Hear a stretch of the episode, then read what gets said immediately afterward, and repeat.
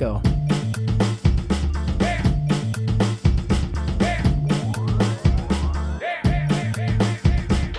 Então, estamos no ar e com essa frase, sempre mais que nunca, temos que ir, sabe? Para alguns, assim, eu vou dizer, arrependam-se, irmãos, que ainda há tempo, ainda há tempo de falar sobre Lula, o Filho do Brasil, que é um filme de 2009, né, dirigido por, pelo Fábio Barreto, pelo Marcelo Santiago. Tem um elenco com gente bastante conhecida, né? Antônio Pitanga, quem mais está no filme? O Milen Cortaz, a, a Glória Pires, a Cléo Pires, né? E a Juliana Baroni, que a gente conhece porque ela foi Paquita. Né?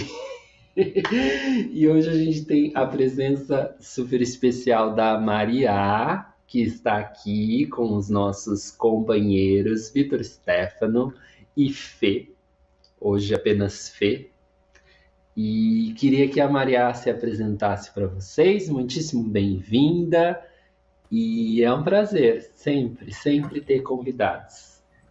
E pessoal, é, então eu sou a Maria, né? Como o Leandro disse, é um prazer estar aqui. Fiquei super honrada com o convite. Sempre que é para falar de de filme, de política, vocês pegam nos no meus pontos fracos, assim, as coisas que eu mais gosto de falar.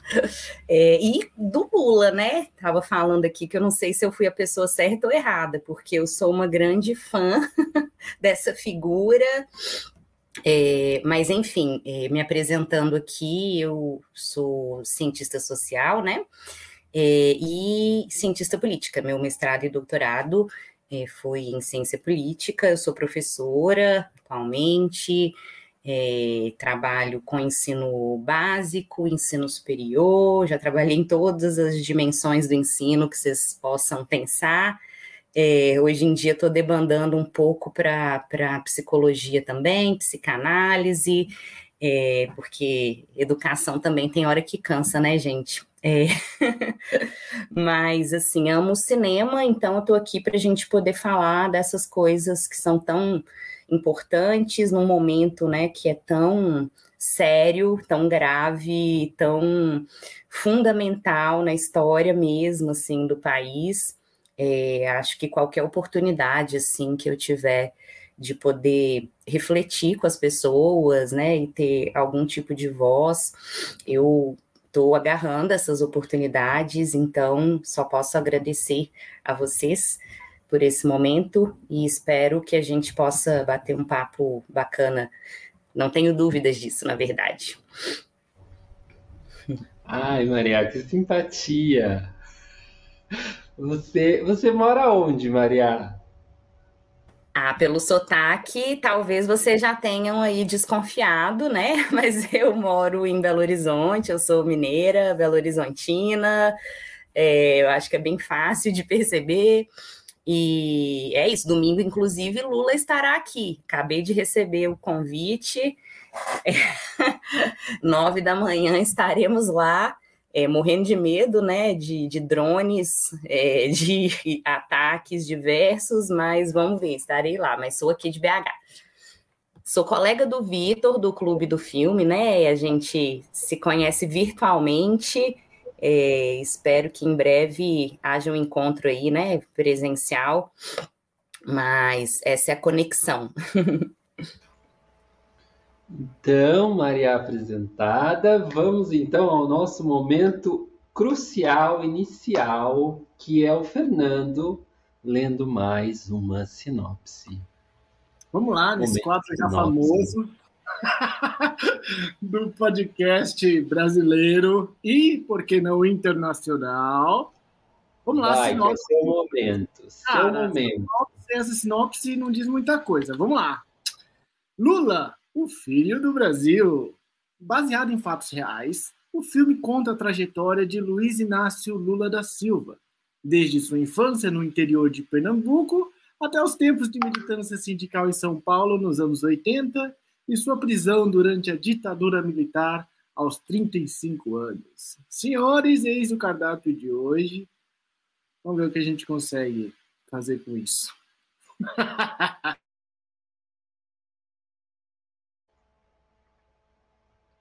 Resumiram bem, né, Fernando? Essa foi uma sinopse. Gosto que... de sinopse assim, que já diz o que tem que dizer. Quer dizer, você nem precisa assistir o filme. Basicamente, a sinopse. Eu, já... acho que eu acho que precisa assistir o filme, sim. Acho que hum. precisa. Hum. Mas eu quero ver o, o Vitor. Vitor, precisa assistir o filme ou dá para entender? Para quê? Ah, ó, vou, vou, melhorar a minha pergunta, né? Vamos lá. Por que um filme sobre Lula? Porque a gente escolheu hoje o filme? Não. Por que fizeram um filme sobre Lula, o filho do Brasil, e não num formato documentário, num formato como a gente gosta de dizer, né? Essa expressão gramaticalmente incorreta, mas que para o cinema é, é, é muito usada baseado em fatos reais. Ah, eu acho que porque o Lula certamente é um dos maiores brasileiros que já existiu. Não tem como fugir disso. É, goste ou não goste, é... ame ou odeie, é isso aí. Ele é um dos maiores líderes que o Brasil já teve.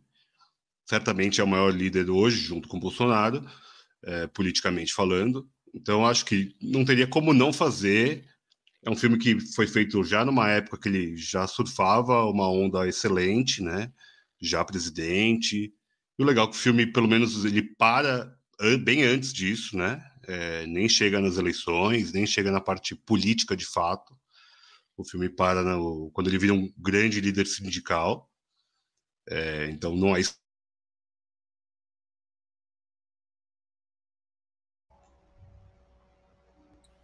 O Vi travou? Então, Sério que o Vitor travou? Não, Aí, voltou, voltou, vai, Vitor.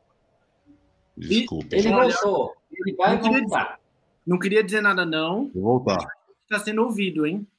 Não queria dizer tá nada, bom. não. Isso aí parece ser coisa, sabe? Eu não, não, vou, não vou colocar nada. Não quero, não quero polemizar, mas assim, né? Militar, STF, esses caras aí, o pessoal lá. Cuidado. Bom, mas o filme é isso. Eu acho que é legal essa parte, essa abordagem. Se você for ver a parte da infância, é uma coisa inacreditável. É... Vou até pensar que pesaram nas tintas de ser tão dramático, de ser tão dura a vida dele. É, ele já é o sete, sexto filho, se não me engano, da, da Lindu, da dona Lindu. Ainda tem uma sétima filha depois. É um pai alcoólatra, misógino, que traía a dona Lindu com uma mulher que era, se não me engano, até parente dela, se não me engano, é, vazou lá do Pernambuco, lá de Garanhuns, deixou ela lá sozinha com os filhos e depois eles têm esse reencontro que é muito forte no filme, né? Acho até polêmico ali, aquela o Miriam Cortaz ali batendo numa criança, é bem impactante, assim, é bem dramático mesmo. E o filme, né, parece que é uma derrocada, parece que certamente vai dar tudo errado. A gente sabe que não, porque a gente já sabe de quem a gente está falando.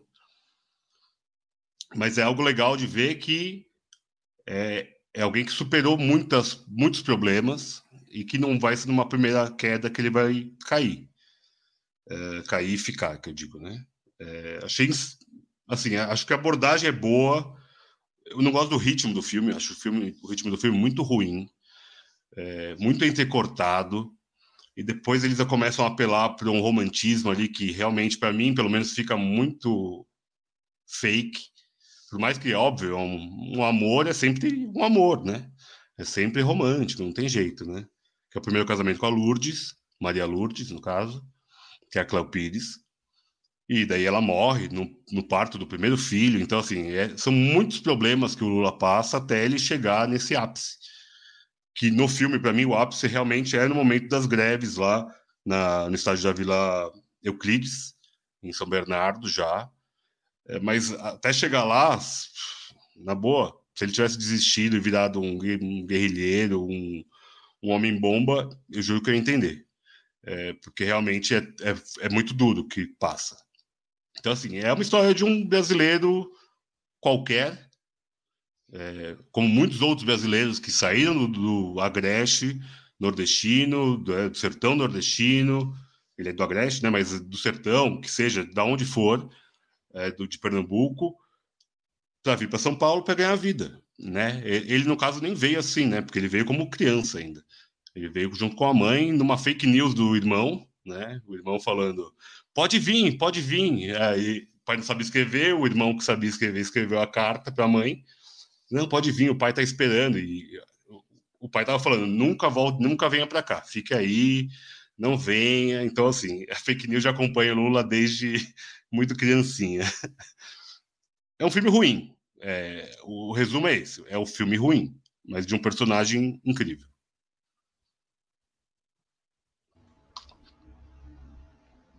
Agora, agora é o momento. Agora eu, eu, eu como diz o Fernando, frase do Fernando, eu vim para isso. Vim para ouvir a Maria. Suas primeiras Ai. impressões sobre o filme ou sobre o que Fernando disse, que, que, Vini, que Vitor disse. Então. E é isso.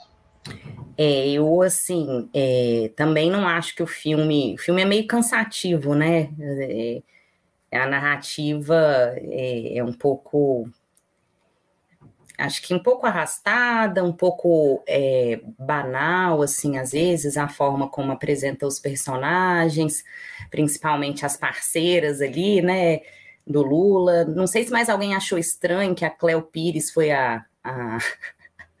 Ela é filha, né, da mãe dele? Como... É bizarro. Eu... confesso que eu assistindo hoje, eu fiquei pensando, fiquei incomodada, assim, me vi incomodada com isso, mas ok, eu acho que tem um erro aí de casting, mas é, de qualquer forma, eu acho assim que o filme vale, né? Vale para a gente conhecer de uma forma assim um pouco didática, né? Essa trajetória aí do, do Lula é, é, melodramático porque é impressionante, né? Assim, o que, que a vida reserva aí para essas pessoas, e são tantas, né? Que nem o Vitor disse, foram tantos milhares e milhares e milhares de brasileiros nessa, nessa condição, né? De fugir da extrema miséria, é, de, de fazer essa migração para São Paulo, aí tentar ganhar vida. E eu acho que a figura do Lula, e eu acho que esse filme mostra isso, mas eu acho que mais do que o filme, o que a gente conhece é o que nos faz ter essa certeza, é uma figura assim de uma resiliência absurda, né? É, de ele não não cansa de cair e não cansa de se levantar e tentar de novo e eu acho que isso mostra uma força muito grande, né, de, desse, desse homem, assim, e eu acho que essa resiliência o trouxe até aqui, e a gente poderia, depois ali ainda das greves, falar dezenas de momentos que todo mundo apostou que tinha acabado para o Lula, né? É, que, que ele não ia ter mais vez, espaço, né, ou nada mais para realizar, nada mais para fazer. É, em relação aí ao filme, para mim, a gente estava até conversando um pouquinho aqui antes, o final é a parte mais interessante, porque eu gosto demais desse momento ali da história do país, que é o momento das greves gerais, é um momento, é uma passagem aí, né? Final de, da década de 70, é, não sei se vocês têm essa informação, eu aprendi essa informação quando eu estava escrevendo minha tese de, de doutorado. É, a, o Brasil, em 78 e 79, foi o país com o maior número de greves do mundo inteiro. Nenhum outro lugar do mundo se registrou tanta greve geral quanto se registrou aqui no Brasil. E o Lula, né, junto com o sindicato e os trabalhadores do ABC, foi um dos grandes responsáveis mesmo, assim, ele era a grande liderança.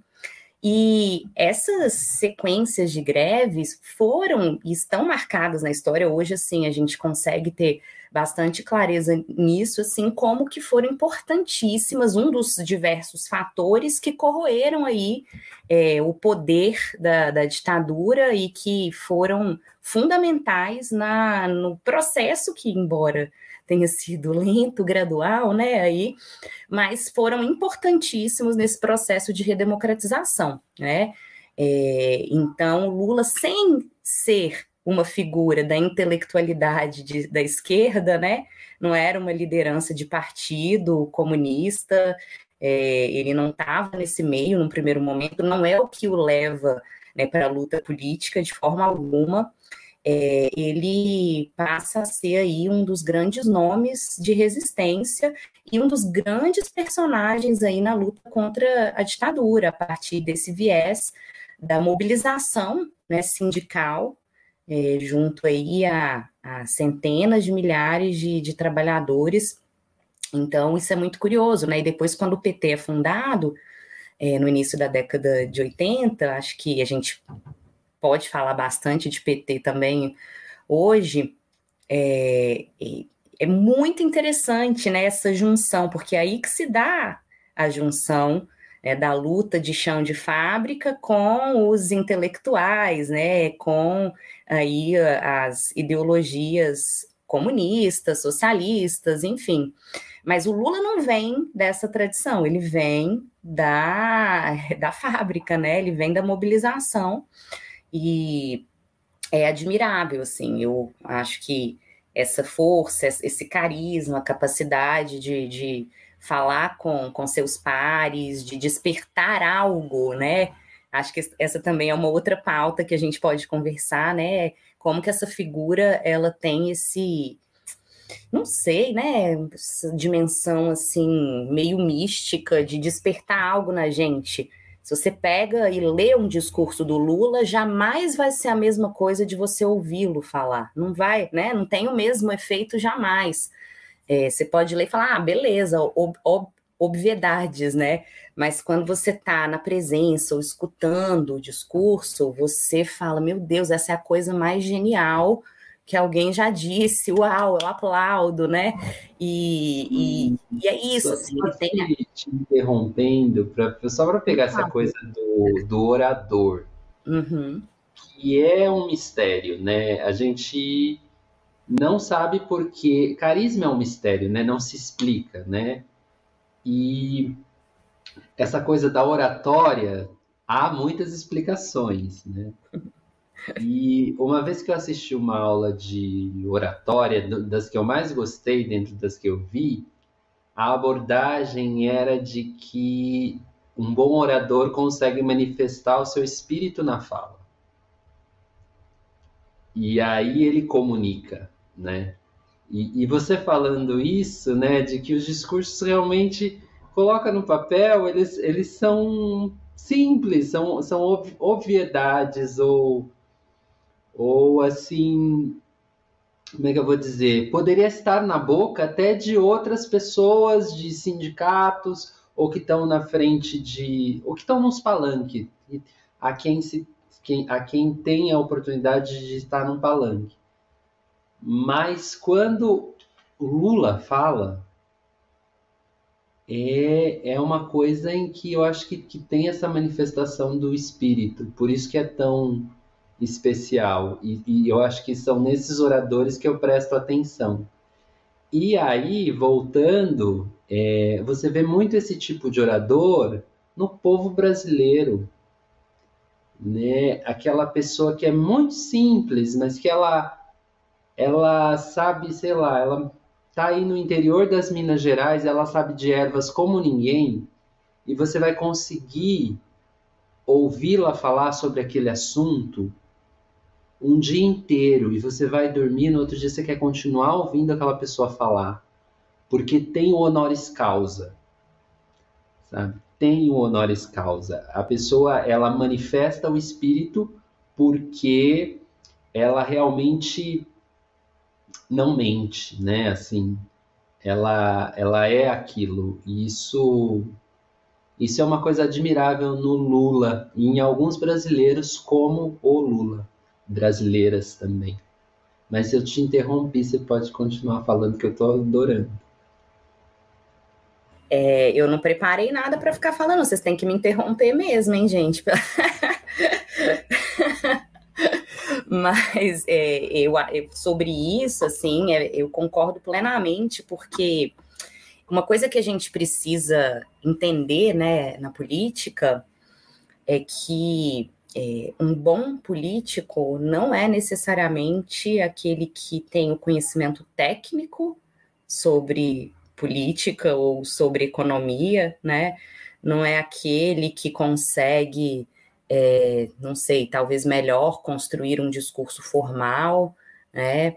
É, mas é aquele que consegue tocar corações, não tem jeito. É, e isso não é um demérito da política, pelo menos essa não é a minha perspectiva, assim. É, é a política, ela pode ser vista de várias formas, né? É, eu acho que em todas elas, inclusive, o Lula tem muito êxito, né? Se a gente for olhar a política como um jogo, uma luta, política como negociação, você tem lá o Lula, né? Sabe articular, sabe lutar, porque cai e levanta, né? Sabe é, é, ceder, né? Nossa, ele é mestre nesse processo assim de, de, de barganhas e negociações que a política precisa e demanda, né? Ao mesmo tempo, é, ele, é, a política, ela é também, obviamente, esse espaço que, que existe entre nós, né? Hannah Arendt que fala muito isso, é, é, o, é o entre nós, política é o entre nós. Então, esse espaço entre nós que nós construímos através da palavra, das ações, ou seja, é, é, a esfera pública, o que é nosso, é de todos. E nesse sentido, eu acho que o Lula também tem muito êxito, porque ele entende esse compartilhamento é, é, de um poder né, que, que não pode estar só nele, né, que só faz sentido se de alguma forma é, estiver compartilhado. É, no início da, da luta dos trabalhadores, né, mas depois tomando proporções maiores. Então, em todas essas dimensões, eu acho que ele tem muito, muito êxito, muito êxito, muito tato.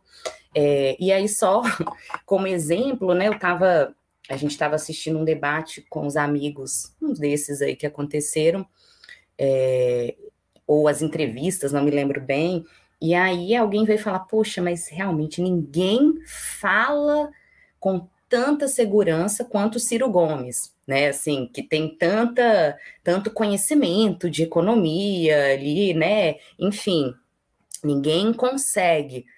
Mas ele falando, é, falta alguma coisa, não, não, faltando algo ali no discurso dele. Eu falei, tá faltando, tá faltando tocar os corações das pessoas. E nisso, assim, ninguém tem tanto êxito com, quanto o Lula, né? Ele veio no dia seguinte, eu, dois dias depois do Ciro, e, e aí esse mesmo amigo me mandou mensagem, falei, entendi, entendi o que você estava falando, né? Então, eu acho que ele é um político nato. É, um político, e isso assim, no, no, melhor e pior sentido da palavra, mas assim, no melhor sentido da palavra também. É, é alguém que sabe falar, porque política também, e principalmente democracia, né, diz respeito àqueles que são afetados por ela, né? Então, assim, tem que saber falar para quem faz parte dessa esfera pública, tem que saber ouvir quem faz parte aí dessa vida coletiva política não é questão de conhecimento acumulado, é, pelo menos não de conhecimento teórico, né? Conhecimento prático. É, saber, eu acho que assim, alguém que é um bom político é a, aquele que sabe né, o que que afeta a vida da sua própria comunidade ou daquelas que mais precisam, né? Daquelas que mais sofrem. Então, eu acho que nesse sentido é necessário uma sensibilidade, um, uma abertura é, para o próximo, né, que, que é fundamental. E eu acho que o Lula, de alguma forma, é, é, sabe, tem isso né, em si. E, Sim. Um pouco isso.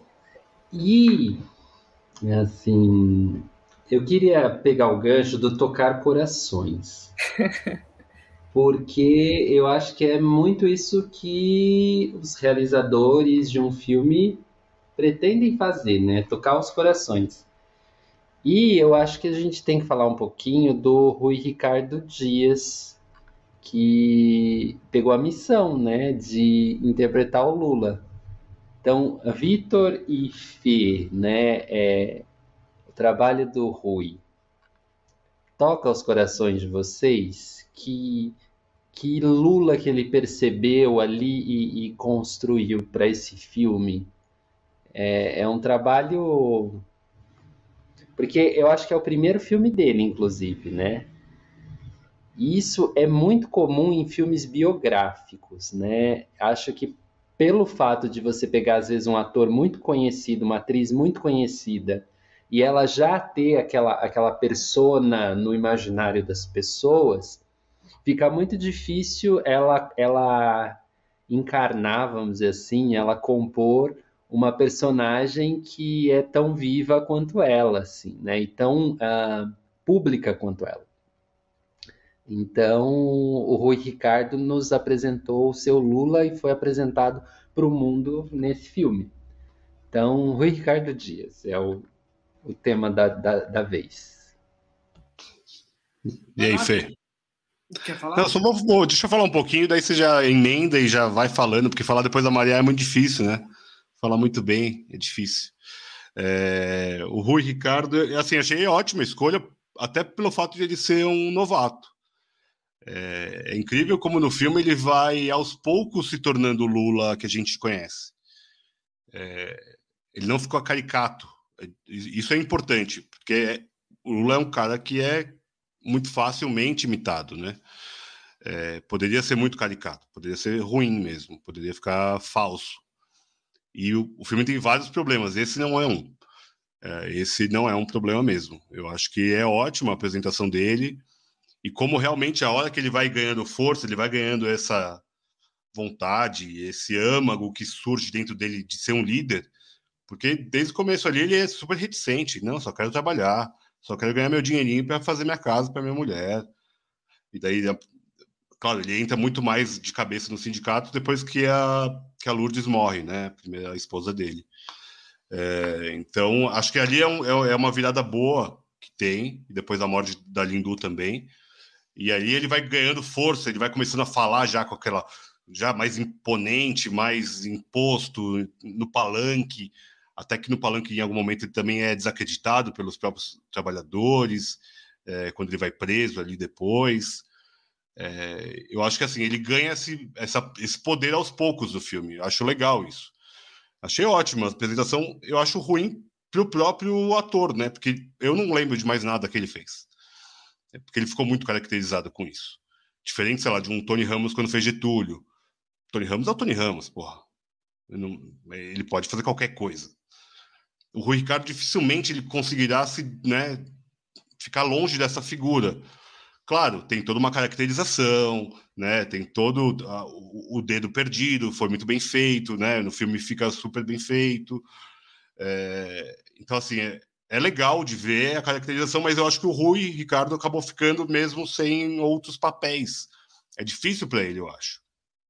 Eu acho que ele acabou fazendo uma outra novela. Eu não lembro de nada assim grandioso ou marcante. Também foi depois de fazer um papel desse é difícil fazer algo tão grande, mas é, ainda mais para um iniciante, né, para um começo de carreira. Mas eu achei que pro filme ele cai super bem. É uma pena que o filme não é bom mesmo. E você, Fê? Cara, eu, eu gosto do Ricardo, eu gosto do Rui, eu acho ele muito bom. Acho que ele transmite tudo o que precisa ali, ele realmente consegue encarnar bem o Lula. É, e eu acho que ele fez Impuros. Impuros eu acho que ele está muito bem também. Acho que é uma série brasileira e, e saiu um pouco, porque em Puros ele é um policial, entendeu? E sai um pouco dessa linha do, do, do cara chão de fábrica ali, né? Que quer organizar os trabalhadores e tal. É, eu acho que ele mandou bem, acho que tem essa. Acho que fica um pouco marcado, não tem como não ficar, né? Até porque, sei lá, Tony Ramos, Tony Ramos pode fazer qualquer coisa que vai continuar sendo Tony Ramos, né? Ele já, já tem uma história e tal. O Rui é um cara mais recente tal. Eu acho o Rui um, um ator competente, cara. Não é fácil você fazer o Lula e, sabe, transmitir uma, uma, uma, ideia de convicção. Às vezes ali quando ele tá falando em cima dos palanques, parece que é o Lula mesmo, tá ligado? É, tem, tem a energia, né? Tem a forma de falar e tal. É, tem todo uma, um trabalho ali de construção de personagem importante que é mérito do ator em si, assim, tá? Totalmente do ator. Acho que o Rui mandou muito bem. É, acho que a semelhança física também ajuda muito, claro, né? É muito próximo, eles são muito parecidos, é, mas você conseguir encarnar e, e, e, pegar os trejeitos que não, não são simples, né? O Lula tem os seus trejeitos, sua forma de falar, né? Hoje em dia ele, ele sempre tem o ou seja, ele explica as coisas muito bem e consegue transmitir pensamentos políticos, tipo, acadêmicos em, em frases populares. Isso é a grande sacada, eu acho, assim, né? analisando a narrativa do Lula e tal, o, o vocabulário político do Lula. Então, eu acho que eu gosto, acho você, você acha que esse filme comunica a maioria dos brasileiros? Eu acho que esse filme lê. No momento em que a primeira vez que a gente assistiu, eu fiquei super convencido. Mas era um outro momento histórico. Hoje em dia, a gente assistir o filme hoje em dia é um exercício muito importante também. Porque, de certa forma, mostra um, uma história ali que vai, sei lá, né, até a década de 80, 90 e tal. Né, e a história continua. Lula assumiu o governo, vários anos no governo, fez escola, colocou a Dilma, tá ligado? Teve toda a sua importância histórica e hoje está aí de novo. Tal. É, acho que ver o filme hoje, com o mundo que nós vivemos hoje, é um exercício, no mínimo, interessante, sabe? porque fazendo uma crítica já para o momento atual que a gente está vivendo, aquele Lula chão de fábrica não, não, não está mais aqui. Eu não sei se vocês viram, hoje saiu uma notícia do Chomsky. O Chomsky falou o seguinte, é, o que ele falou? A, só, a artista sozinho não ganha eleição. o Partido dos Trabalhadores se distanciou do chão da fábrica. Óbvio, ululante, que isso é verdade, tá ligado? não adianta um monte de artista apoiar que, mano, só artista sozinho não faz verão, tá ligado? A classe artística é importante, mas na moral, mano, se o partido é dos trabalhadores, tem que ter chão de fábrica. E o PT se distanciou disso. Isso é sabido e consabido. Tem vários documentários, tem um documentário que os caras do PT mesmo falam isso, a gente se distanciou. Quando via os caras engravatados, a gente marcava reunião, e quando era a galera do MST, os nossos, a gente não falava. Tipo, a gente não trocava ideia. Não tinha o mesmo espaço no governo, tá ligado? Por mais que teve espaço. Então houve um desgaste. Então assistir um filme com os primas de hoje, um prisma de hoje, é um bagulho mais difícil para mim. Tá?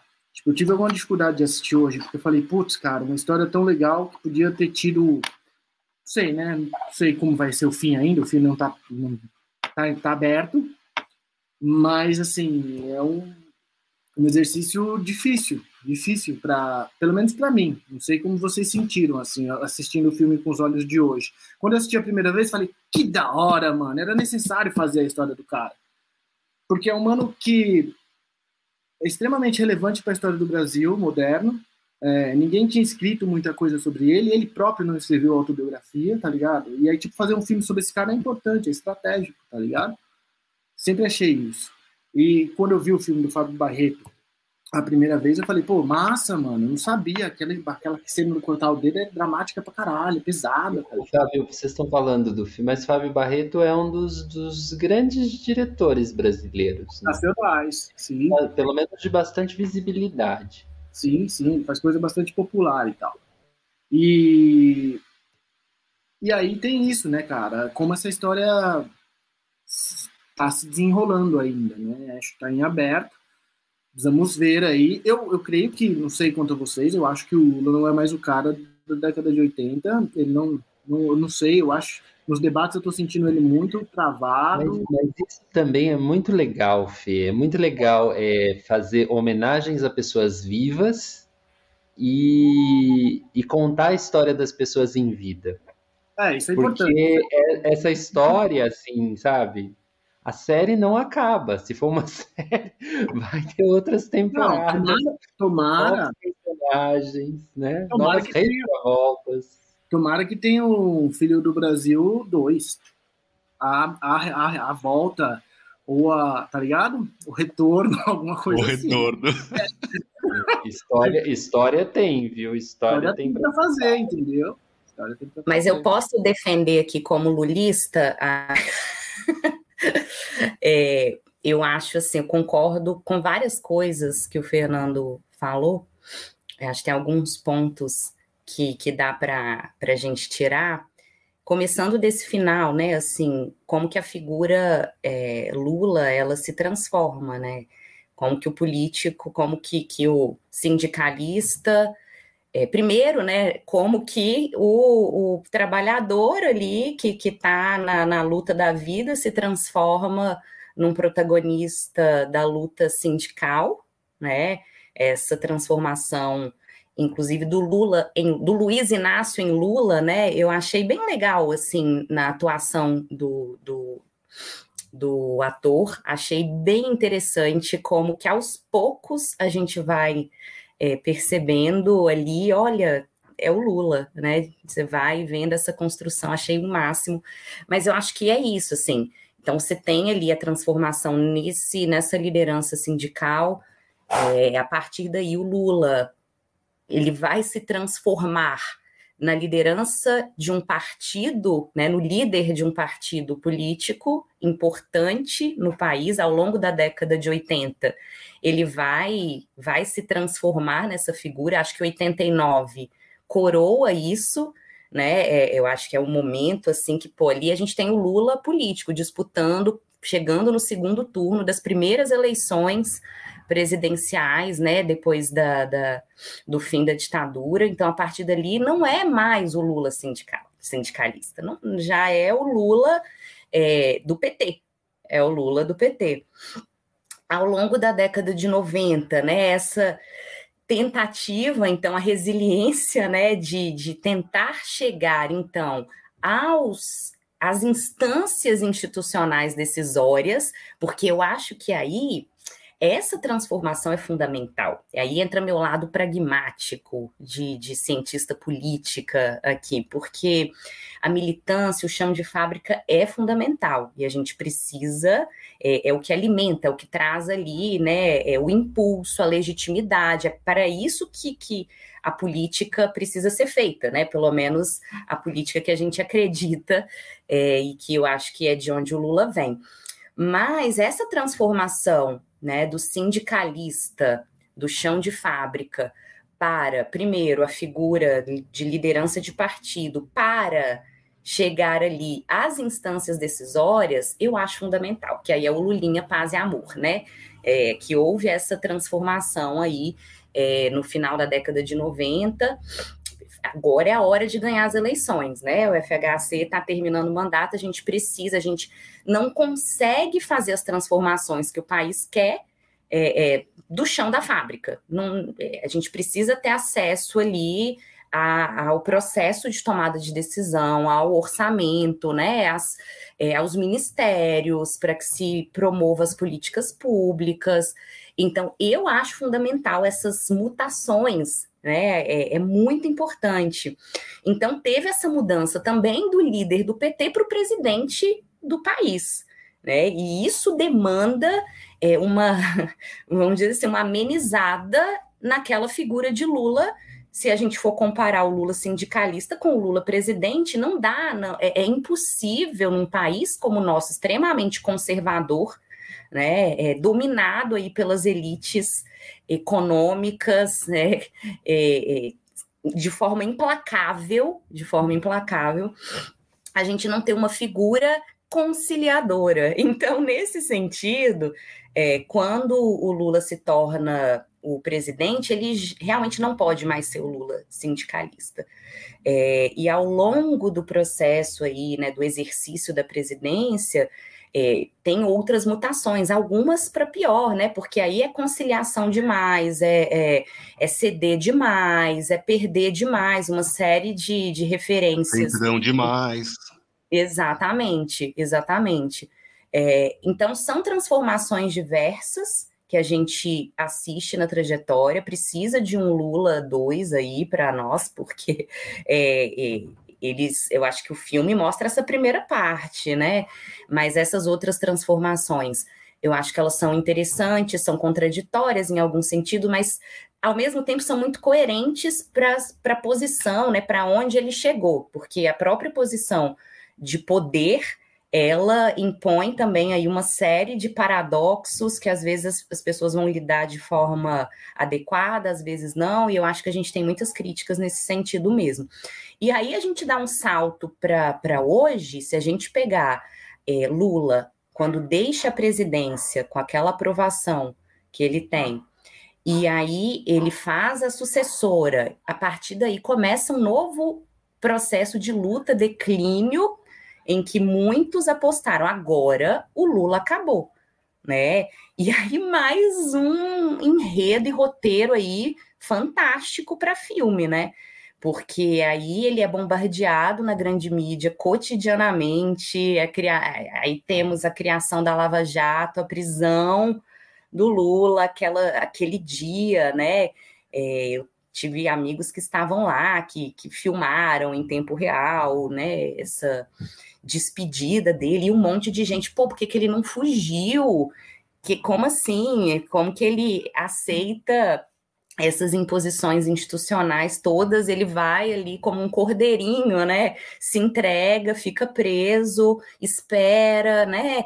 E, e sai, sai triunfante para agora um novo processo eleitoral diferente de tudo que já foi vivido, que ele vai, que ele realmente precisa é, é, se transformar novamente. Agora, uma figura que não tem aquela energia, como vocês falaram, não tem mais a mesma energia, não tem mais aquela aquela força, parece enfraquecido, porque a idade chega mesmo, né? E porque essa trajetória deve ser extremamente exaustiva, acredito eu, né? Ele é um senhor de 76 anos.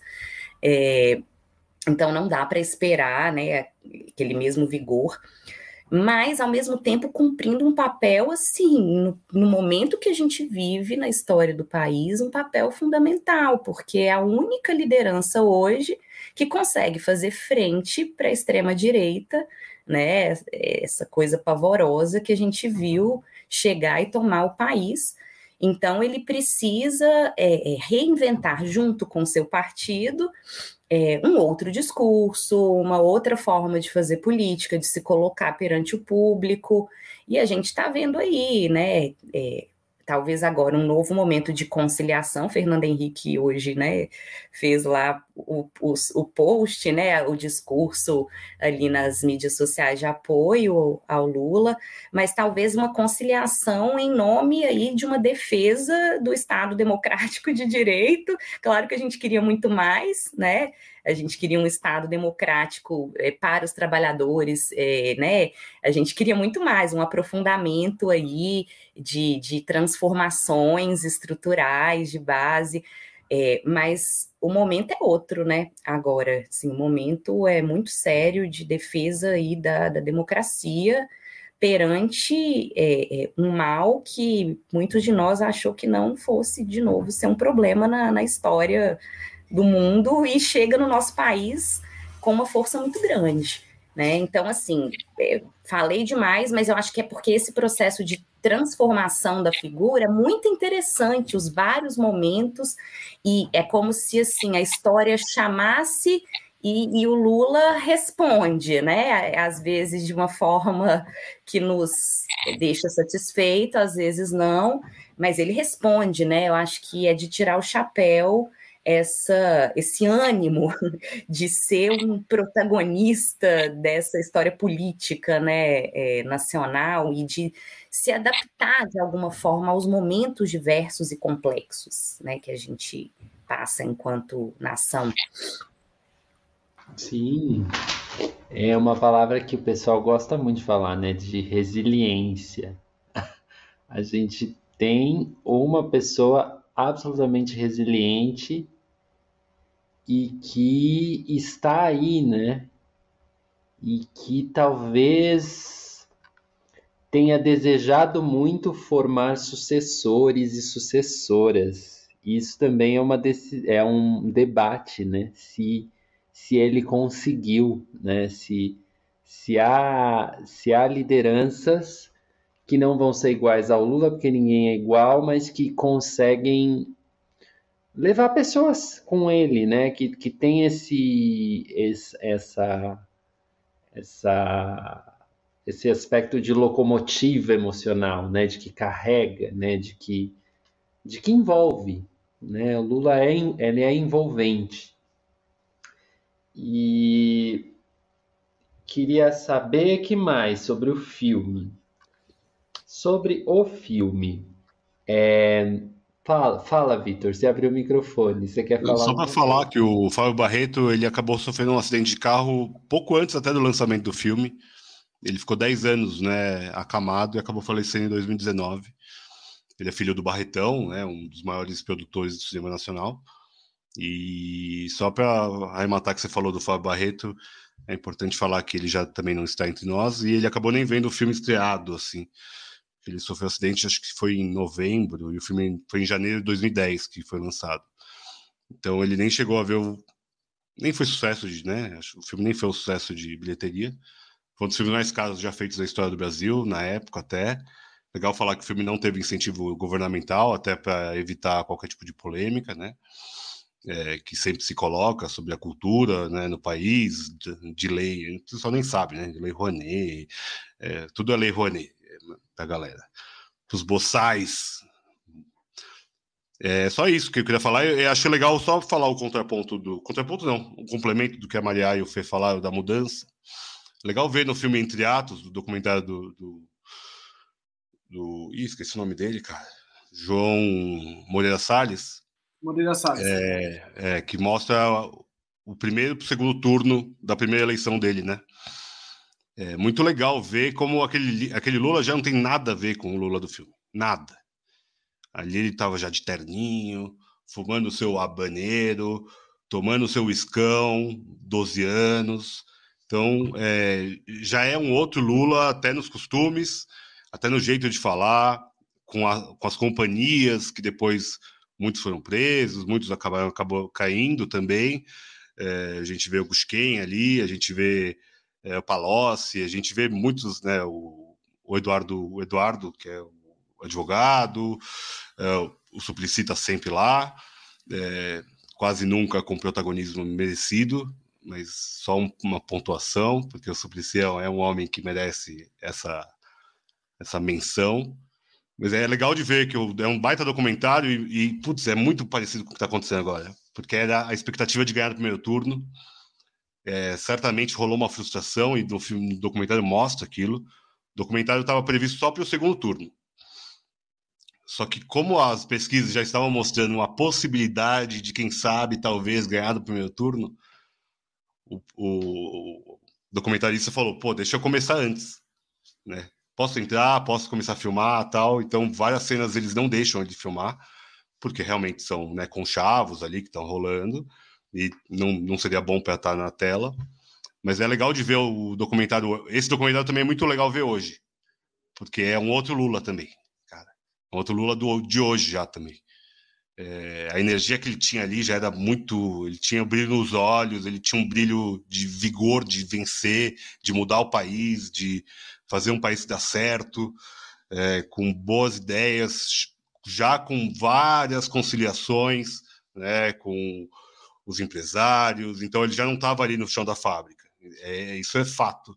E é, e é, também importante falar que, infelizmente, já não tem mais chão de fábrica, né? E cada vez menos vai ter chão de fábrica. Então, é, ele vai precisar realmente né, mudar o discurso dele. Ele não vai poder mais ser aquele cara do estádio. É, ele vai ser o cara do palanque, ele vai ser o cara de ir fazer conchavos com, é, com quem dá emprego para as pessoas, mas ele também não pode esquecer, daí o Lei falou de criar novas lideranças. A única que eu consigo ver assim com muita potência é o Boulos, é, que não é do Partido dos Trabalhadores, mas que tem essa capilaridade de estar com o povo de, né, da classe baixa, média baixa, digamos assim. Só que o Brasil virou essa loucura, né? É, é um nós contra eles que foi também muito explorado pelo próprio Lula. Não dá para também tirar, é, não fazer essa meia culpa. É importante o apoio do, do, Fernando Henrique aqui, porque o Fernando Henrique era o, era o demônio na época. E hoje a gente vê que não era tão ruim assim, né? Chegou, parece que o anticristo mesmo aí. É, hum. Não Mas que o Lula é, seja o Cristo, né? É, é, um pouco isso. Quando eu fiz a pergunta para o Fernando, assim, se ah. o filme comunica as pessoas do Brasil, eu tinha segundas intenções com a pergunta. Porque, assim, é, é uma coisa que, que eu gostaria de resvalar, assim, no entendimento de por que a narrativa de Lula, o filho do Brasil, ou a narrativa da vida do Lula pós filho do Brasil, esse Lula que ele se tornou na presidência, não, não cria identificação com tantas brasileiras e brasileiros a ponto de eles irem totalmente para o lado contrário.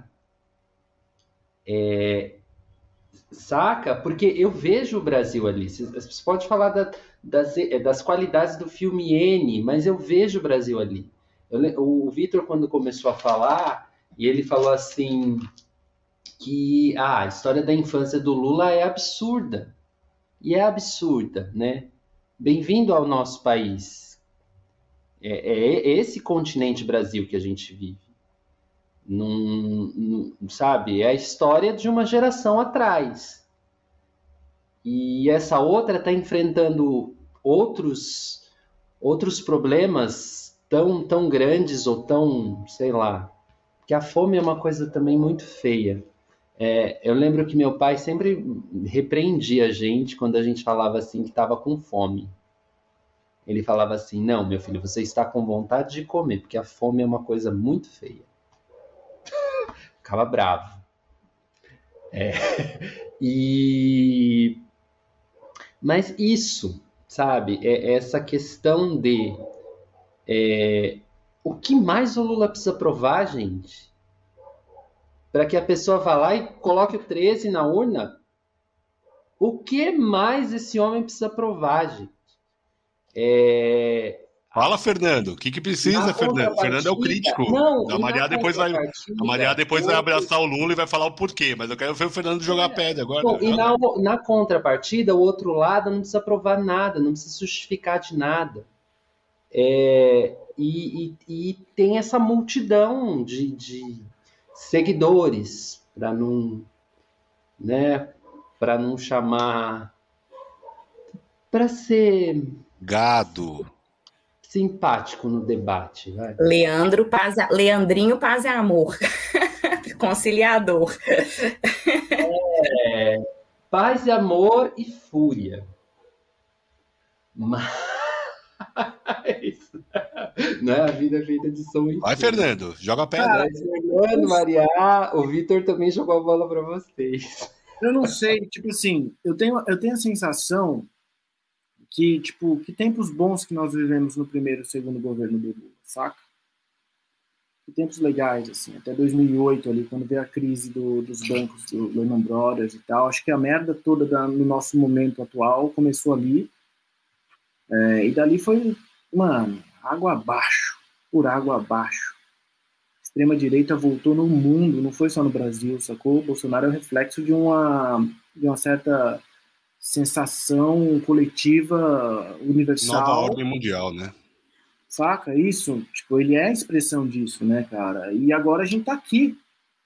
É, houve todo um, um complô, né, que foi, tipo assim, não precisamos nem falar nisso, mas no Jornal da Globo tinha uma hora e meia, era 50 minutos com aqueles canos da Petrobras saindo dólares, tá ligado? Ninguém resiste aquilo. Ninguém resiste aquilo. Não existe pessoa que consiga resistir aquilo martelando na cabeça das pessoas é, todos os dias, sabe, em horário nacional. Isso é impossível de segurar. E a situação da vida real também piorando, né, Fê? E a situação da vida não é, real. É, não é só o visual, piorando. né? É. E aí tinha, você tinha o governo da Dilma, que estava em 2013, se eu não me engano, teve o, os atos e tal, do MPL.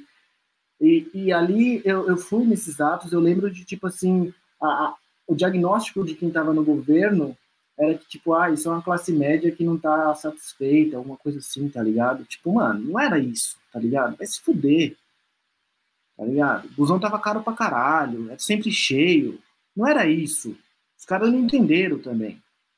E quando eles não entendem, ele tende a falar que, ah, é uma é um setor da sociedade que não quer, tipo assim, o resto tá tudo bom. Não era isso também. Houve erro de diagnóstico dos caras que os caras até hoje não comentam, tá ligado? É...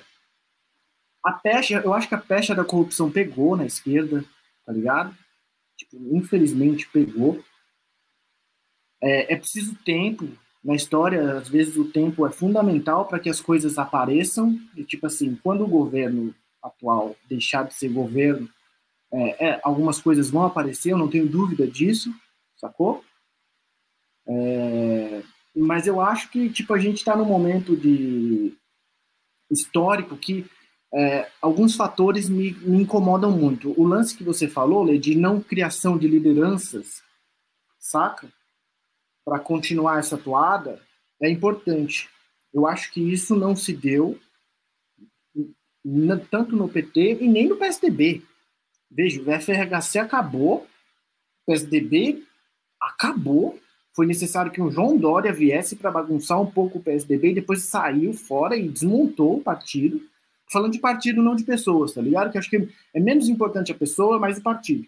Que é o partido que encampa as necessidades sociais de, um, de uma coletividade, saca? Então, eu acho que, tipo assim, lá e cá não tem mais nada, mano. Não tem mais nada. Não tem. Olha, olha essas eleições. Entraram 100 caras do PL. O Rio de Janeiro escolheu três caras do PL. Três senadores do Rio de Janeiro são os três do PL, né? Sacou? Não bastava ser do PSDB, tem que ser mais radical ainda, sacou? O Sim. Bolsonaro surge como uma expressão que vai à direita do espectro da direita, sacou? E as pessoas começam a bancar essa ideia. É... Eu não sei.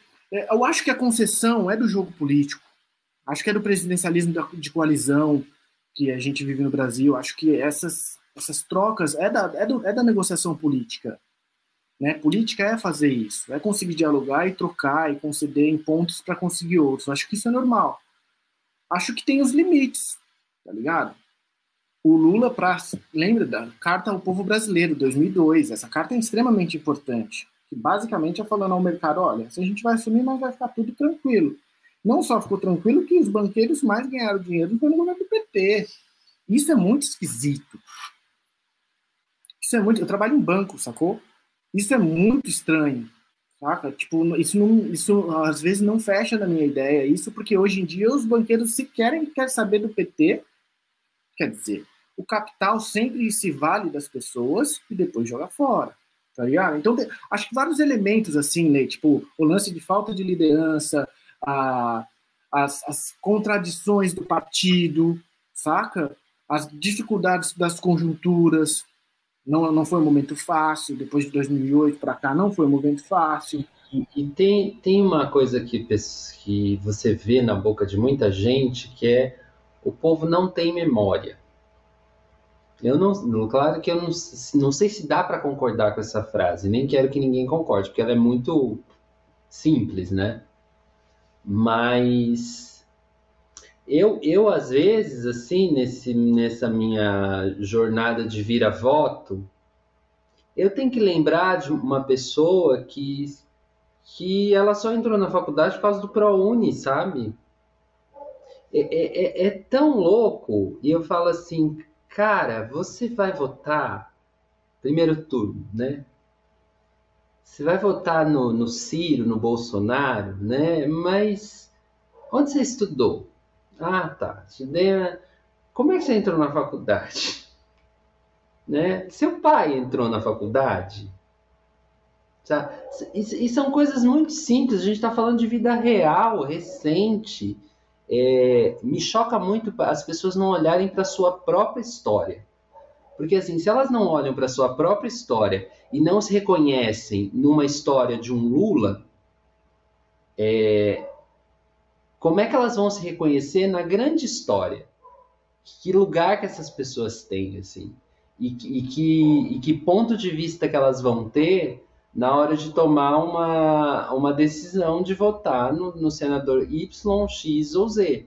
Né? A, gente, a gente continua numa espécie de sei lá, o, o, voto, o voto de Cabresto voltou, voltou. As, as pessoas, as pessoas é, falam, eu vou votar porque o, o, fulano falou, né? O fulano. Meu pastor é um líder, falou. É um líder qualquer um da, da, da, da comunidade X, né? É, eu sou pastor, Vitor, você não sabia? Eu sou, eu sou seu seguidor. Quem, em quem você vai votar? Porque eu voto igual. Leandro é nosso mentor intelectual, é, Segundo turno, Haddad 13, Lula 13. Fechado. Eu vou mandar para você uma, uma colinha. Do Santinho. WhatsApp, tá bom? Valeu.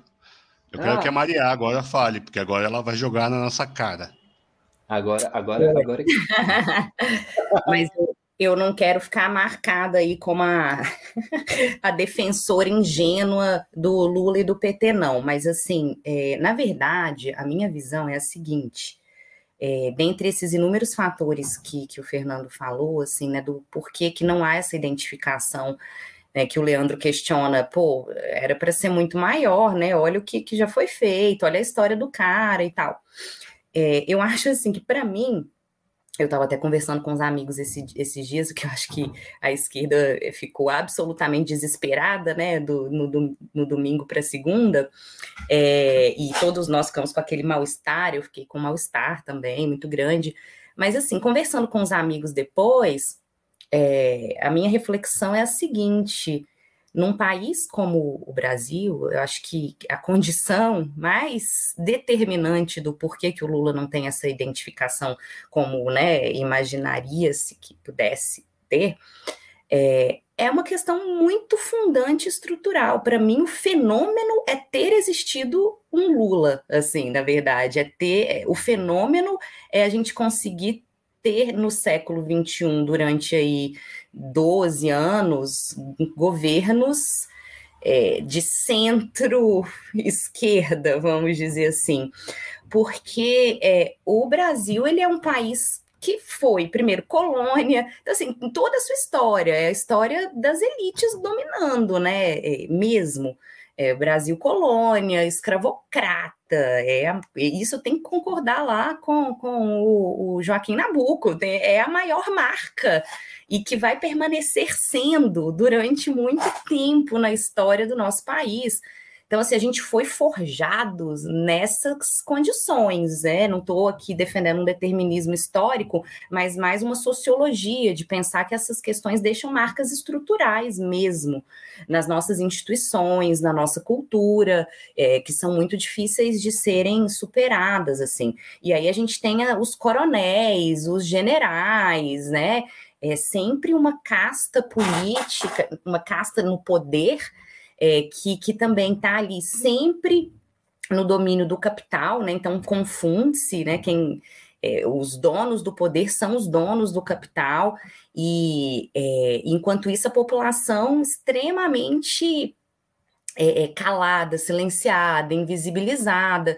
Então a nossa estrutura política é uma estrutura que cala o povo, que, que ignora, que exclui, que mata né, que sempre matou, sempre matou as minorias, sempre matou os pobres, né, os pretos, sempre matou as mulheres, é, e que mata outros grupos também, e que vem é, calando e impedindo essas pessoas é, de serem partes, né, de serem partes dessa comunidade política que a gente, que a gente né, tenta compartilhar. Então, assim, é, eu acho que o fenômeno é existir um Lula, o fenômeno é ele ter conseguido, com uma astúcia política muito grande, chegar às esferas decisórias e permanecer nessas esferas decisórias. Eu acho que era inevitável quando a gente para para pensar é, é, na estrutura política econômica que houvesse esse ataque. É, a tentativa de destruição mesmo do Lula, do PT, nos anos posteriores aí a, a, ao que ele ocupou o poder, né? É, e aí eu acho quase um milagre o que aconteceu. Aí pensando do ponto otimista, assim, o PT se reergueu, assim, é, não talvez do jeito que a gente gostaria. Se você parar para pensar hoje, PT com PSOL são os únicos que contêm a extrema-direita dentro das instâncias decisórias ali, não estou falando de movimentos sociais, né, que são extremamente importantes, é, mas em termos de partido, são os que estão contendo, né? Houve um aumento aí, inclusive, da bancada do PT e do PSOL é, na, na Câmara dos Deputados. Eu acho que quem perdeu mesmo, eu acho que aí o grande prejuízo para todos nós é a dissolução da direita liberal acabou, né? Esses adversários é, que, que estão deixando saudades, né? Assim, porque é, houve um derretimento. Então, hoje, é, o que se tem no Brasil é a extrema-direita fincando mesmo raízes com a resistência né, de uma centro-esquerda. É, então, eu acho que é muito difícil para a esquerda, muito difícil para as camadas populares conseguirem, é, de fato, se implementarem como parte das instâncias políticas decisórias nesse país. É muito difícil qualquer lugar do mundo, Walter Benjamin já dizia que existe uma melancolia de esquerda, porque é sempre nadar contra o sistema, nadar contra a corrente. É, no Brasil, então, né, na América Latina como um todo, é muito mais difícil, né? É, e eu acho que aos trancos e barrancos houve sim nos últimos quatro anos uma sabe, uma retomada. Peraí, precisamos, enquanto partido, sermos mais inteligentes. Acho que foi uma campanha mais inteligente, que soube dialogar melhor, entendeu com muito pragmatismo algumas decisões que precisavam ser tomadas. Acho que atuou melhor nas mídias sociais também, sabe? É, então, assim, óbvio, óbvio que eu gostaria é, de um outro contexto, de um outro partido, com outros discursos e outras possibilidades e horizontes de, de ação. Mas o que a gente tem agora é um contexto tão sombrio, tão cabuloso, assim, de, de bizarro, e, e que a gente sabe que o, onde a gente pode chegar é muito mais embaixo é muito mais embaixo. Né? Hoje a nossa Constituição faz 34 anos. E eu acho que ela nunca esteve tanto em risco como ela está agora. É, não que ela seja perfeita, mas é aquela coisa básica, né? É, mínima do Estado democrático de direito. É, então, assim, eu acho que agora, de verdade, nunca vivi na minha vida é, um momento político tão grave quanto esse tão importante, eu não consigo nem me imaginar no dia 30 de outubro como que eu estarei, né? Porque agora eu não acredito mais nas pesquisas, como eu disse, agora eu sou negacionista, eu vou na fé. Diga, isso, Fernando.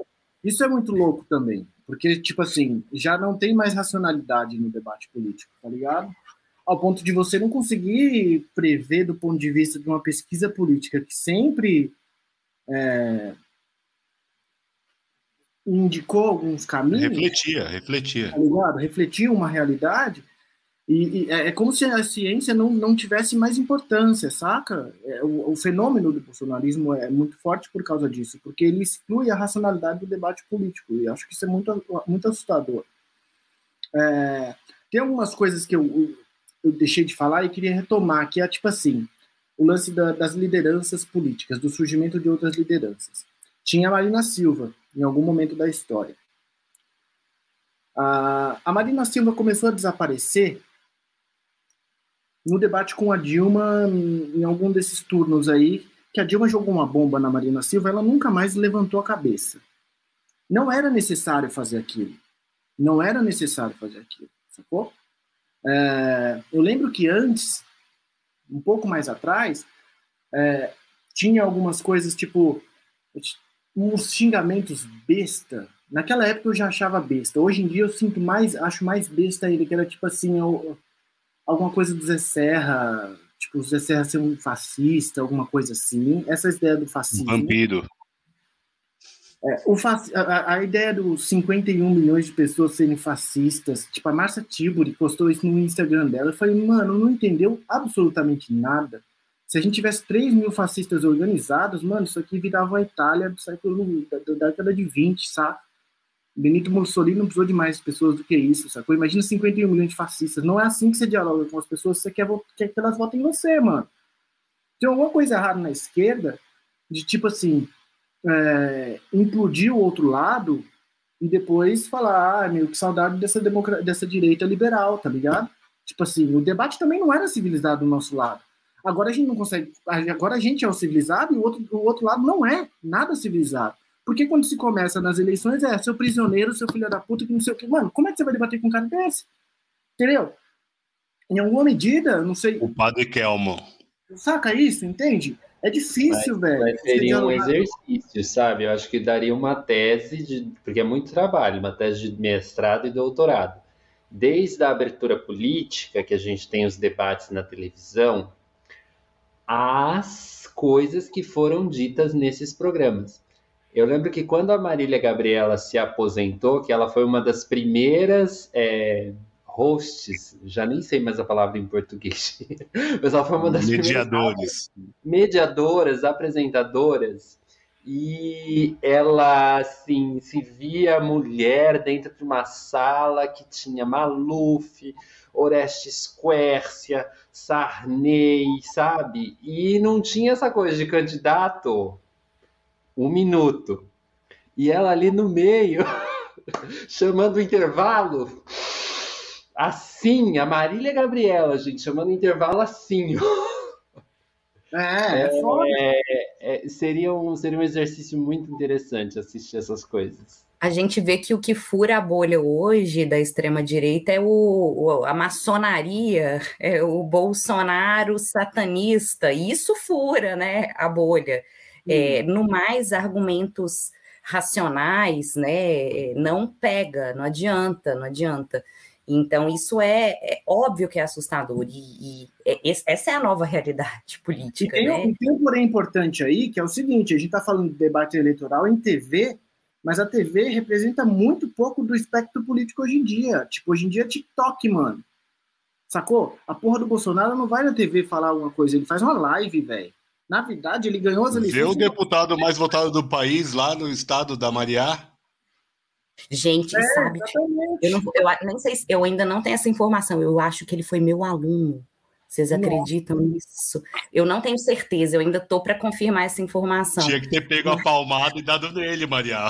De vamos olha voltar. Que, olha que, olha, gente, mas enfim, me senti um fracasso como professora, mas enfim, né, a gente não consegue, né, também tocar os corações de todos, como Lula também não consegue, né? Mas é, é desesperador, é desesperador.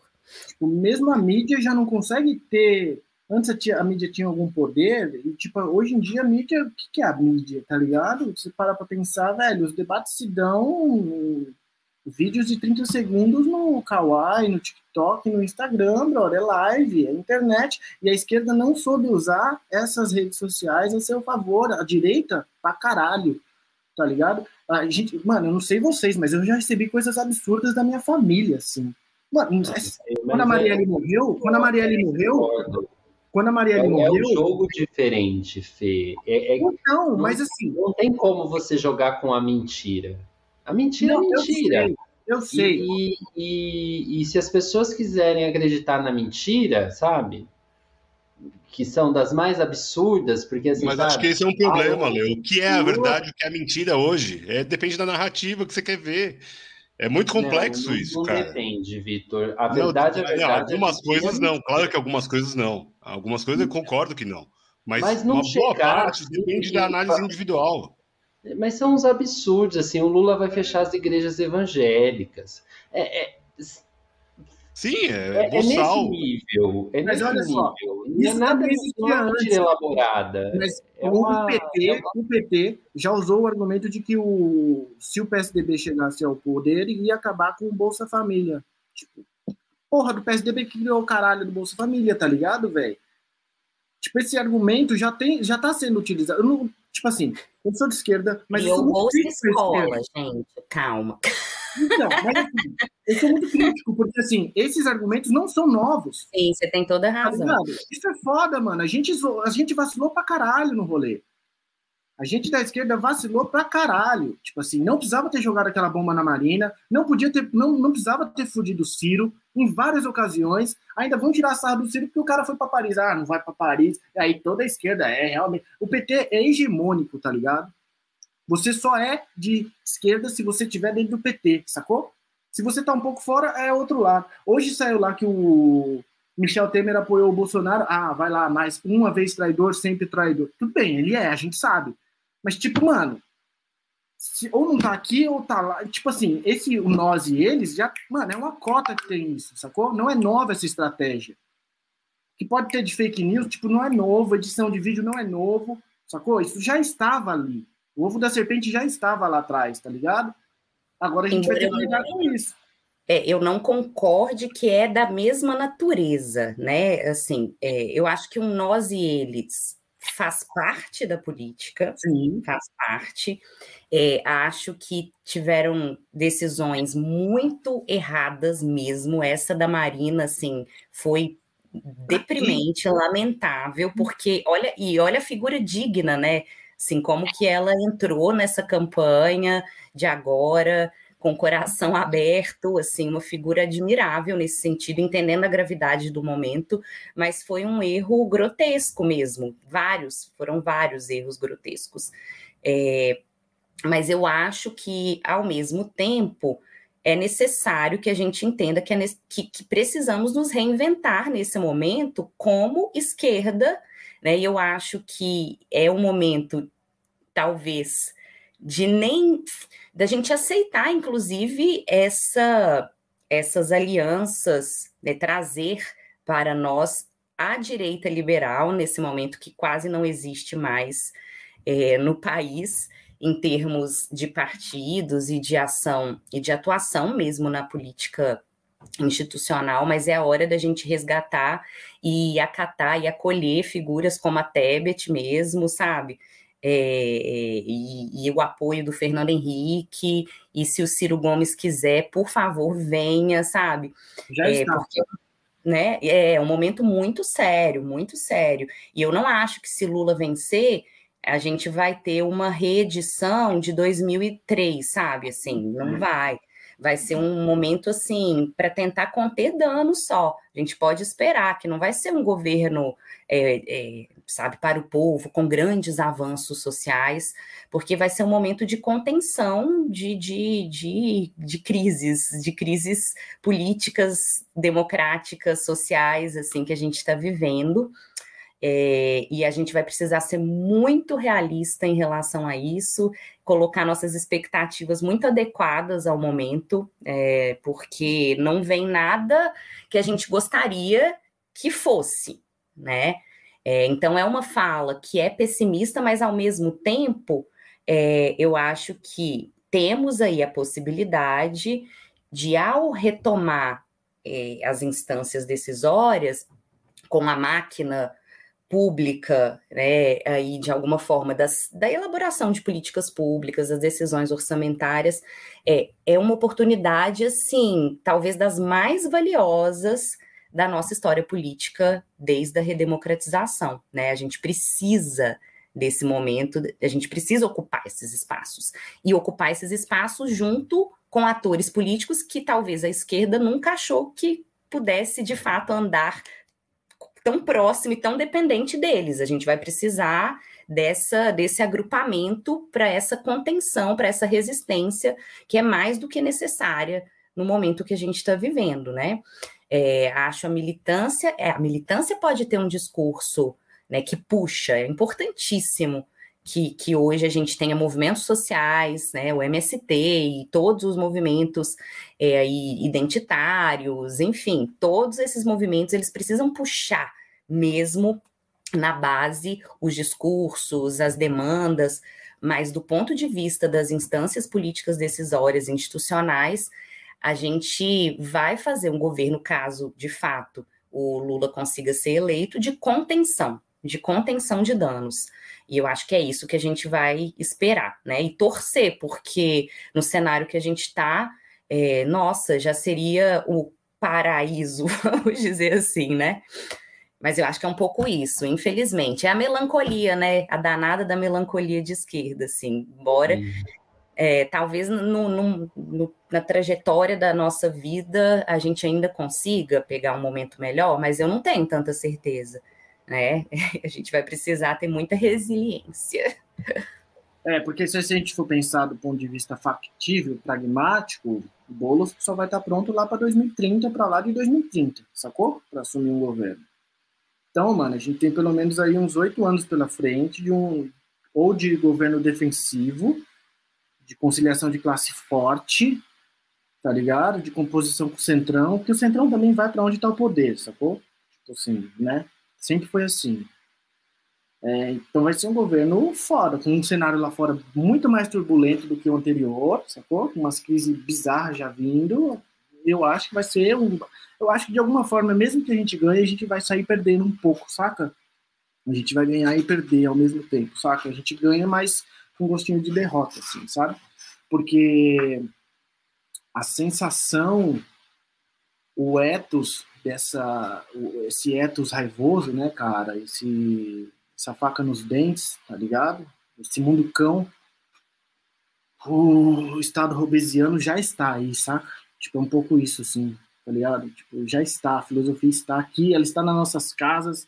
Meu pai disse que um amigo dele de 80 e poucos anos foi votar, mano. O cara nem precisa votar mais. E ele foi votar, tá ligado? A gente sabe para quem ele foi votar.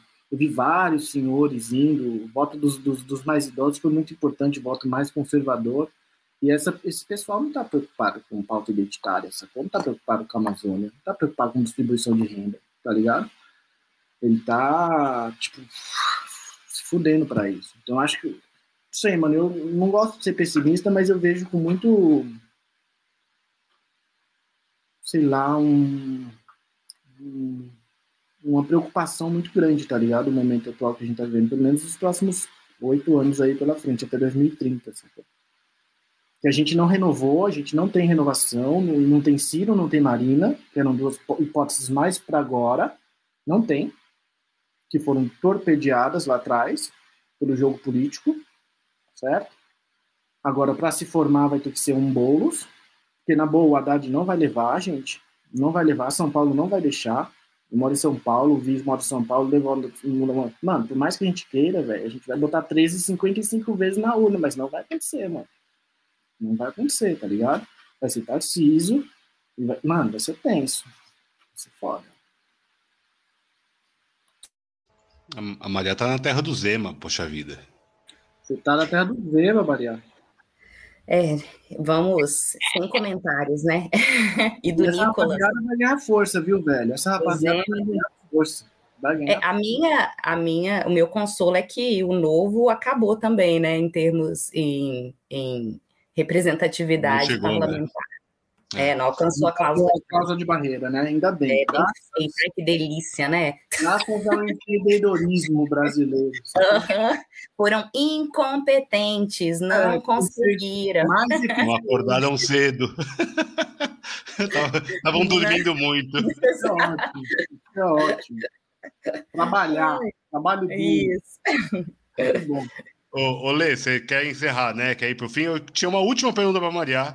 Aproveitar a nossa maravilhosa presença. Isso. Maria, a gente pode fazer mais uma pergunta? a última, juro. Claro, prometo que falo pouco. Vocês viram que eu falo demais, mas vou Não, fale, fale como você quiser, porque assim, cada, cada raciocínio aqui, muito obrigado, já de Nossa, antemão. não é maravilhoso? Ah, Foi uma... Nossa! Vocês são gentis. É, uma, até pegando essa, essa parte do, do, do, momento atual, né? Eu, eu vejo muito a dificuldade da esquerda, né, de conversar com as bases. E daí a minha, a, pelo menos a minha visão, da minha bolha, pelo menos, é que essa base está muito ligada às igrejas neopentecostais. E esse é um é, é muito complexo de entrar, porque tudo é ideologia. Então, a ideologia não é, não é pelo, pela economia, não é pelo roubo, é pela ideologia do Lula. Cara, que ideologia do Lula? Qual que é a ideologia do Lula? Ah, é, o, é o comunismo, é o gaysismo, é os ismos todos que viram uma pauta identitária, identitária do conservador. É, pelo menos a minha visão é muito, muito, é muito apegado aí. Tem uma colega de trabalho que a irmã dela morreu de Covid, ela vai voltar no Bolsonaro. Isso não cabe na minha cabeça, sabe? Tipo, e foi próximo do, da época das vacinas e tudo mais. Para mim não cabe. Eu não consigo entender. E ela é de uma igreja, ela é católica ainda, ela nem é da igreja neopentecostal, mas outras pessoas, da, pelo menos do meu convívio, é muito próximo a isso, sabe? É muito próximo desse conservadorismo religioso. E como a religião, que é algo que não deveria estar no debate público de forma alguma, político que eu digo, está tão atrelado. Você, como cientista social, política, é, co como, como isso chega nesse, nesse poder? É, eu tenho medo de virar um Irã. É, meu, medo é virar um Irã, uma.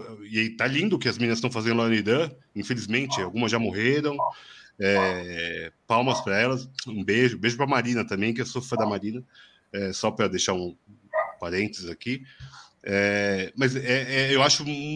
Eu fico com esse receio, sabe? Porque é o STF Sim. que está a perigo, a democracia está a perigo, e esses líderes poderosos, né, com, com oratória também, não dá para falar que não tem oratória, não tem capacidade de atingir o coração das pessoas, não do jeito que a gente gostaria, mas eles atingem. É, é muito, é, é, muito, muito impactante isso para mim, sabe? Porque isso não deveria nem, nem chegar perto Igual agora a esquerda está usando muito isso, né? De colocar ah, o Bolsonaro queria o aborto, o Bolsonaro é, foi lá na maçonaria, para tentar furar essa bolha. Que eu nem gosto desse argumento, mas infelizmente é guerra. É, infelizmente chegou nesse nível. Mas é, queria só que você falasse um pouquinho disso, nem, nem que eu tinha, né? Já tá tarde para cacete, mas tá bom demais o papo. Então, eu assim não tenho uma resposta em termos de solução para isso. A gente só tem o diagnóstico, infelizmente. Muito difícil pensar em soluções. Eu lembro que em 2012 eu estava conversando, 10 anos atrás, com meu orientador de mestrado. É, e eu venho de família evangélica, não neopentecostal, mas evangélica. E eu lembro, eu já não, não era mais, eu não, não ia em igreja, né, e tal, mas eu lembro que às vezes que eu ia, é, Dia das Mães, né, que ela fazia questão e tal, é, eu via um discurso. Primeiro começou um discurso anti-indígena, né? Ah, porque os indígenas eles cometem infanticídio. Isso lá em 2012, assim, ah, temos que deixar os missionários entrarem, a FUNAI, FUNAI esquerdista não deixa, isso tudo assim dentro da, das igrejas, e aquilo começou a me assustar um pouco. É, comecei a ver algumas lideranças usando o púlpito, né, o palanque ali, é, e aí é isso que você disse, existe um discurso que toca os corações, é, não por uma questão de identificação, mas por uma autoridade transcendente, né, assim, por uma ideia de guerra santa que é tão difícil de você dialogar, porque ali é o verdadeiro nós contra eles, né, gente? Assim, é a ideia dos, dos salvos que tem que expandir o reino ali dessa salvação. Então, não há nada que você possa fazer, é, porque é, isso está na base do evangélico, né? Que é levar essas boas novas, que é o significado da palavra evangelho levar para todos os confins da Terra. Então, como que você combate, ou, ou conversa, né? nem combate, como você dialoga, é, se você sempre vai ser aquele que está do outro lado, que está é, indo para o inferno, né? É, e que ameaça né, ali essas boas novas. É para mim é muito difícil. E eu falando com meu orientador, falei, olha, eu tenho muito receio do que, que pode ser os próximos anos na política, a partir dessas lideranças que surgem de dentro das igrejas. E ele fez pouco caso, ele falou, não, você está generalizando os evangélicos e não sei o que. Eu falei, não, longe de mim querer generalizar, mas existe sim um discurso hegemônico, existe sim uma, uma praxis ali de, dos fiéis e das, principalmente das lideranças é, que, que são muito, tem um potencial destrutivo muito grande para a democracia. E eu odeio estar certa, tô brincando, mas assim, é, eu realmente vi isso acontecendo, vi é, cada vez mais, e agora a gente está no ápice né, desse processo. E essas igrejas, elas atingem ali é, é, lugares que, que hoje a esquerda não chega mais mesmo. Então, é, não tenho solução, não sei. Acho que a gente vai precisar conversar muito, a gente vai precisar repensar muito uma série de ações, é, porque é, eu acho que as estratégias elas vão ter que ser de outra ordem, é, tocar os corações ali vai ter que ser de outra forma. É, se uma pandemia que matou ali nossos parentes, amigos e queridos é, não foi capaz né, é, de tocar os corações, eu não sei o que que toca, né? Então a gente vai precisar ir com o coração aberto para tentar entender, não só diagnosticar, mas começar a pensar em formas de, de alcançarmos esses espaços. Mas é, nesse sentido, eu sou muito pessimista, assim mesmo. É, não sei muito bem até onde a gente pode chegar, é, e com certeza o avanço da extrema-direita está ligado, não é só isso, obviamente, mas no Brasil está relacionado a esse crescimento é, dos grupos evangélicos, né, o pentecostais principalmente, mas não apenas, porque os evangélicos tradicionais, eles reproduzem exatamente o mesmo discurso. Se você vai hoje em igrejas tradicionais, você ouve exatamente o mesmo discurso. Existem evangélicos progressistas, sim, mas são minoria da minoria, né? É, e, e, muitas vezes estão sendo perseguidos dentro da própria igreja hoje, né? Então, assim, é muito complexo. Acho que precisaremos aí de, de estarmos atentos, fortes, né? E sábios para lidar com essas questões, né? É isso. É, eu subscrevo. Que isso. aula, hein? Daí da MA, porque tipo, é isso mesmo, eu vejo isso aí também. Não existe espaço vazio, né? Um, uma, só para dar uma dica de um filme que trata sobre isso, do Hector Babenco, que fala muito dessa questão dos missionários na, na floresta, né? Que é o Brincando nos Campos do Senhor. Um filme brasileiro com um elenco gringo que é daqui. Não conheço. Olha, vale vou assistir. a pena ver, do Hector Babenco. Mas tem um outro filme também que dialoga um pouco com isso, que é o Batismo de Sangue. A gente saiu de uma teologia da libertação, que era tipo a igreja como um lugar de emancipação dos oprimidos, e a gente caiu hoje no neo, neo, neo, neo whatever, tá ligado? Tipo assim, a gente já esteve lá. É que esse lugar ficou vazio e não existe um lugar vazio em política, tá ligado? Todo lugar vazio é ocupado. E a Perfeito. É isso. É isso. E hoje tem top, Vitor? Tem top, claro. Qual que é o top de hoje, velho? Gera, gera a legenda aí pro Fernando saber qual é o top de hoje. Eita porra, brasileiros marcantes. ele não se preparou. Não, nunca. Bras- Brasileiro, é, pessoas do Brasil importantes, é isso? É o top? Fil- Filmes com brasileiros, brasileiras, brasileires marcantes. Marcantes. Deixa, Fernando, deixa o Fernando pra depois, né? Ele tá procurando agora, coitado. Deixa a Maria começar. Maria. Não, eu já. Não, não, não, porra, não tem muita dificuldade aqui pra mim. É fácil. Fácil e foda.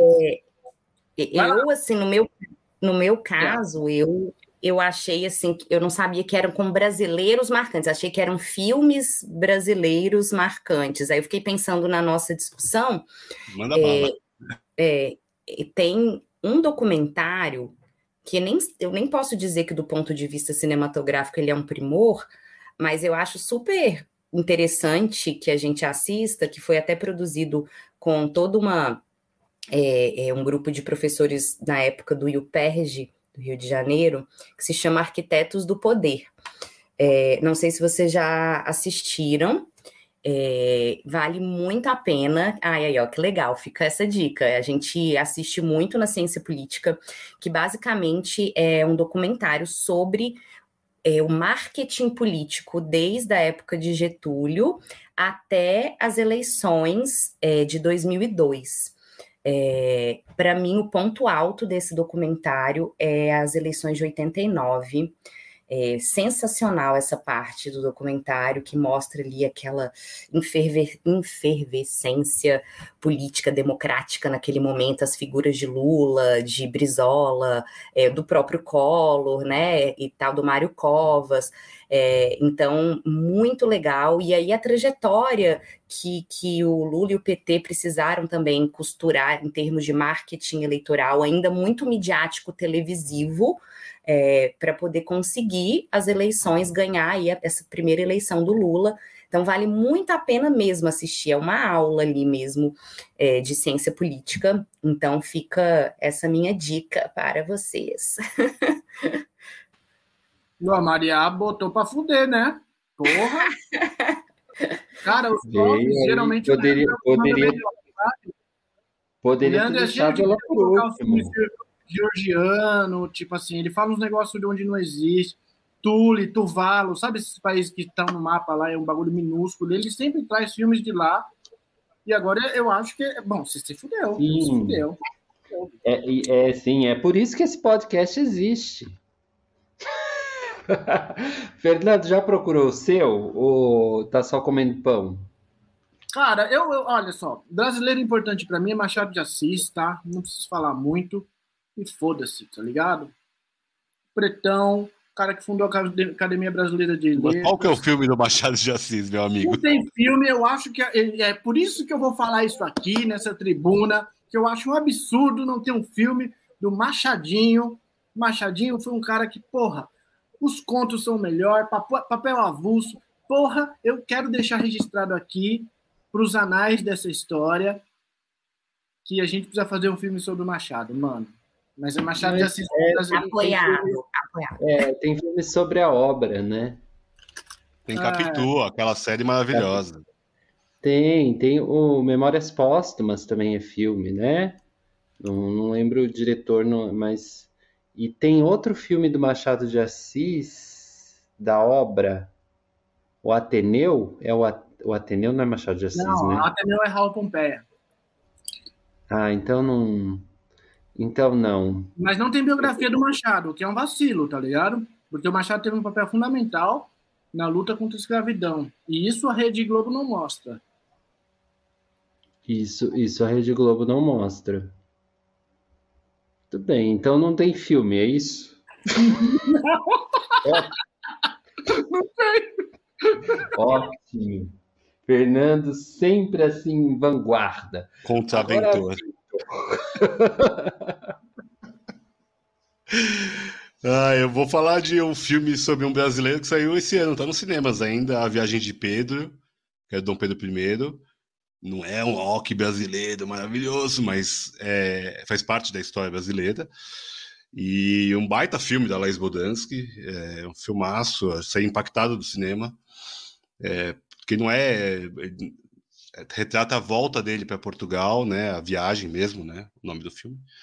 Mas o filme é meio uma viagem psicodélica, né? É, isso é muito legal do filme. Porque ele tá, tá vivendo ali um momento de, de doença e tudo mais, né? E muito, muito legal, assim, porque ele volta para o passado, vai para o futuro, mostra uhum. a realidade dele como imperador, é, com várias mulheres e tudo mais. É, achei muito impactante a atuação do Cauan Raymond, tá ótima. Vale super a pena. Eu trouxe mais alguns, mas eu posso deixar para depois, Leandro. Vai para você. Tá bom. Eu, eu vou falar um que, ó, quem me indicou esse filme foi o Fernando. E quando eu vi, eu gostei muito. E o filme que eu vou citar de brasileiros marcantes é o Meu Amigo Cláudia. Ah, caralho, pode crer! e é um documentário que conta a trajetória da Cláudia Wonder, que foi uma das artistas mais celebradas na cena underground dos anos 80, 90 em São Paulo e trans, né? E super militante das, das causas é, LGBTQIP+, antes de existir as letras, inclusive, né? Na época ainda era na época ainda estava se ensaiando um movimento GLS, né? Ou, ou, como, ou ainda passando pela ideia do primeiro movimento, eu acho, de luta organizada desses grupos, eu acho que foi o movimento homossexual. De homossexual, nós, nós passamos para GLS. Isso você está falando dos fim dos 70, começo dos 80. Então, se bancar uma Cláudia Wonder nos anos 80 era muita coisa. Então, ela é importante sim, precisa ser lembrada. E eu quero, para ajudar aqui um pouquinho no, no debate, eu queria lembrar um episódio nosso, episódio 38, em que falamos de Marighella, o filme, né, do Wagner Moura. Então, é isso. Tem o episódio do Bingo, que conta a história do Boulos, um ótimo brasileiro também. Uma história ótima, de um brasileiro ótimo também. Que eu vou deixar aqui de, de recomendações além do que vocês já deixaram. Eu vou falar de Olga, da Olga Benário. Nise, Coração da Loucura, uma outra brasileira importante. Uh, Xingu, dos Irmãos Vilas Boas. E Simonal, o documentário, Ninguém Sabe o Duke Day, que eu acho um baita documentário, que monta bem o Brasil. É isso. e parte. o filme um dos filmes preferidos do nosso Lula, que é o Que Horas Ela Volta. É um dos filmes preferidos dele, que eu acho que reflete muito é, essa é, esse clima de ascensão mesmo aí social e toda a resistência né, das classes favorecidas a essa ocupação dos espaços aí eh, sociais, né? então, acho que é um filme muito icônico, todo mundo conhece, só para marcar que, que Lula já falou algumas vezes que é um dos filmes preferidos dele. E Ma Maria, aproveita, você quer que as pessoas te persigam na internet? Deixa seus contatos. Uh, contatinhos. Você que manda em direct, por aí vai. Ai, gente, eu não sou muito uma boa influencer, não, mas é, tô lá no Instagram, pode me seguir aí, é, Maria Underline LQC. É, não tem nada de muito produtivo, não, mas estamos aí. Muito bom. Adorei, vou seguir, cara, com certeza. Muito bom. Quem quiser, quem quiser curte. Exato. E é isso. É, Gente, quero então... só agradecer, posso agradecer esse bate-papo gostoso. Vocês são muito gente boa. É, acho que foi muito legal. É sempre bom a gente poder estar dialogando. Claro que é dentro da nossa bolha, né? Mas é, é legal a gente também ter a bolha, né? É legal a gente poder se entender em um período de tanta incompreensão, né? Então, estamos juntos. É, valeu demais. Espero que, que eu volte. Podem me convidar, vou adorar. Hum, muito obrigado, Maria. Sua fala é um conforto e uma instrução, viu? Assim, realmente é, é, é muito bom, muito bom falar com quem, assim, Ouvir a Maria é, um abraço, né? É um abraço. Do, do, do, espírito da oratória, né? Eu te conheci hoje aqui pela live nesse quadradinho, mas tem o Elan, sabe? Tem. Eba. Bom saber. Só não posso usar para o mal. Vou tentar usar para o bem, prometo. sim, sim, para, para o bem. Então, você que está aí nos ouvindo, siga o Obsessões, siga os Sessões. Vitor escreve, escreve pra caramba. E sugiro a você que assista Lula, o Filho do Brasil, de preferência antes do dia 30 de outubro. E que no dia 30 de outubro. Precisa falar? Eu acho que precisa, né? L de Lenin. Sim. Oh. L de. Sim, L de Leandro e tudo mais. Mas, assim, é isso, gente. É, a perspectiva é ruim se a gente fizer a coisa certa. Se a gente fizer a coisa errada, a, a, a perspectiva ela não existe. Acho que chegamos nesse ponto. Então, muito obrigado. Beijos. E até Obrigada. Obrigada, Maria. Obrigada. Dona da porra toda. Até a próxima.